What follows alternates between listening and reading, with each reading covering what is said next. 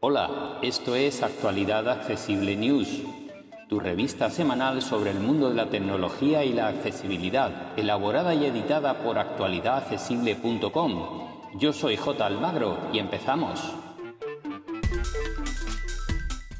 Hola, hola, hola, aquí estamos una semana más, hoy ya en el mes de diciembre, viernes día 2, con la Navidad próxima y con todo lo que ello conlleva y eh, aún así seguimos teniendo algunas novedades para presentaros, que no son muchas, pero las que son aquí están. Oppo acaba de presentar su nueva familia Reno 9 con tres dispositivos muy similares entre sí pero con algunas diferencias. Vamos a estudiarlos brevemente.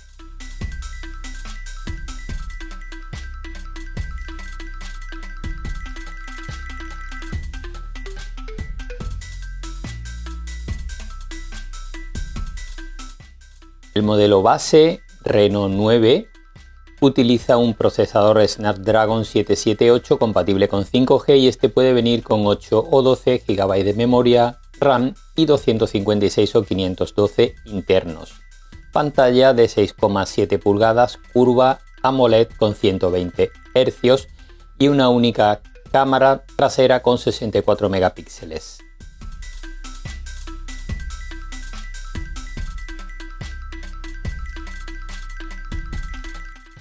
El modelo que está por encima, el Reno 9 Pro, recurre a un procesador MediaTek Dimensity 8100 más con 16 GB de RAM y 256 o 512 de capacidad interna. La pantalla es la misma, de 6,7 pulgadas, curva con 120 Hz y hasta 900 nits de eh, profundidad de luz caso de necesitar subir hasta esa cifra porque la luz ambiente sea muy potente.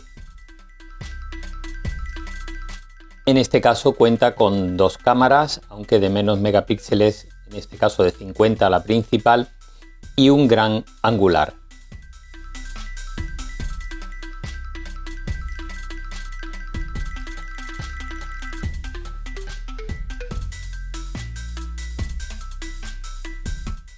el modelo superior, superior el Reno 9 Pro eh, añade una tercera cámara trasera y em, la pantalla es la misma, con la misma capacidad, con 120 Hz también, 6,7 pulgadas curva y em, pocas novedades más en realidad.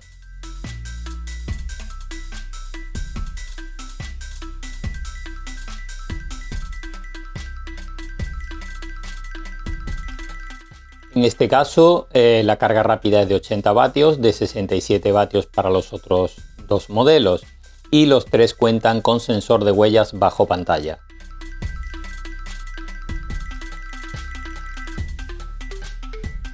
Los precios van desde 335 euros para el Reno 9, 470 para el modelo Reno 9 Pro y 530 aproximadamente para el modelo Reno 9 Pro Max.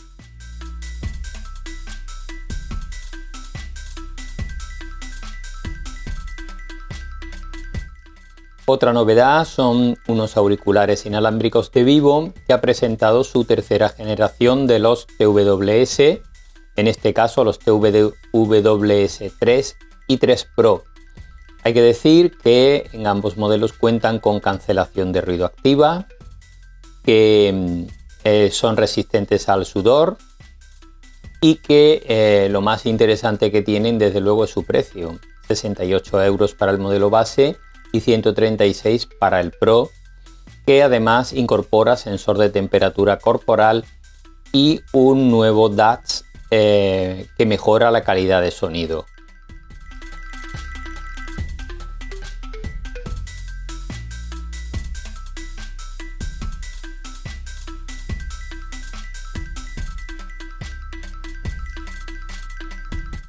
En ambos casos pueden reproducir eh, audio lossless Con lo cual, eh, bueno, pues muy interesante para los que tengáis suscripciones a Amazon HD o Apple Music, que ofrece gratuitamente con la suscripción este formato.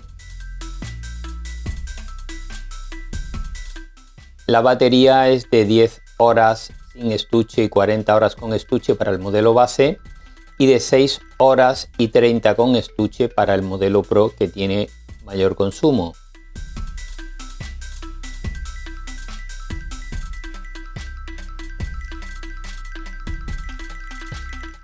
Vamos con alguna novedad más en cuanto a software se refiere.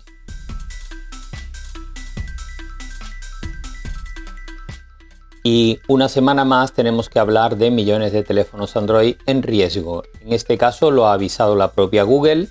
Ha detectado cinco fallos de seguridad que están circulando desde este verano. Son conocidos, tienen que ver con, eh, con las gráficas Mali, que incorporan muchos Android de gama alta, por ejemplo, eh, de Samsung, de Xiaomi o de la propia Google y que no han sido resueltas. Y un atacante podría explotar estas vulneraciones y hacerse con el control del teléfono. Así que muy recomendable que mantengáis actualizados los móviles y esperemos que Google lo resuelva lo antes posible.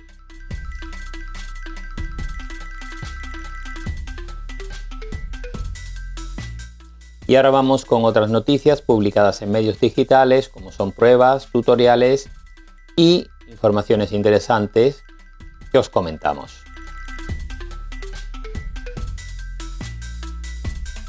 Comenzamos con las pruebas.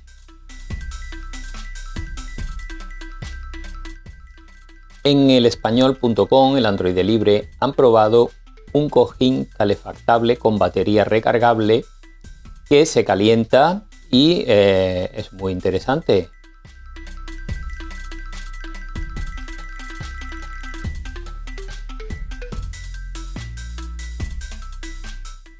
En Computer hoy han probado el Motorola Edge 30 Fusion.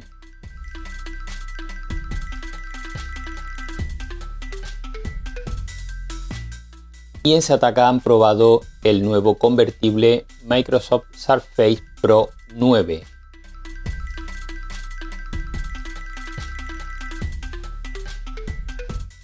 Vamos ahora con algunos tutoriales. Computer hoy nos deja dos tutoriales.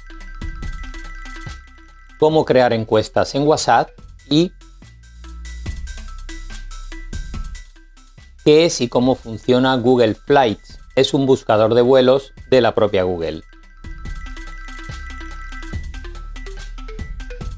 Vamos ahora con otros temas. En Sataka nos dejan una guía para domotizar nuestra casa desde cero.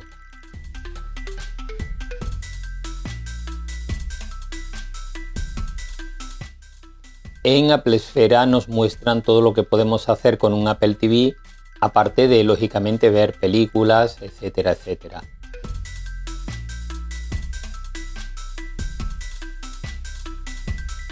En Computer nos dejan una lista con 7 hats para trabajar desde casa con el iPhone. Muy interesante.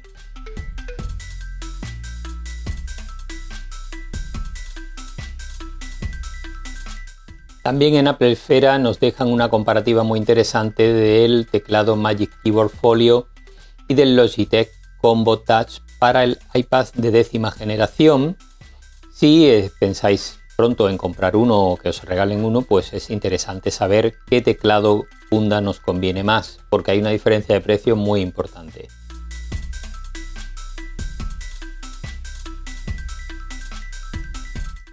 En Sataka también nos dejan una lista con 19 aplicaciones para el Fire TV, para el stick de Amazon que podemos conectar a nuestra televisión. Ya sabéis que cuentan con Voice View estos dispositivos y son accesibles para personas ciegas.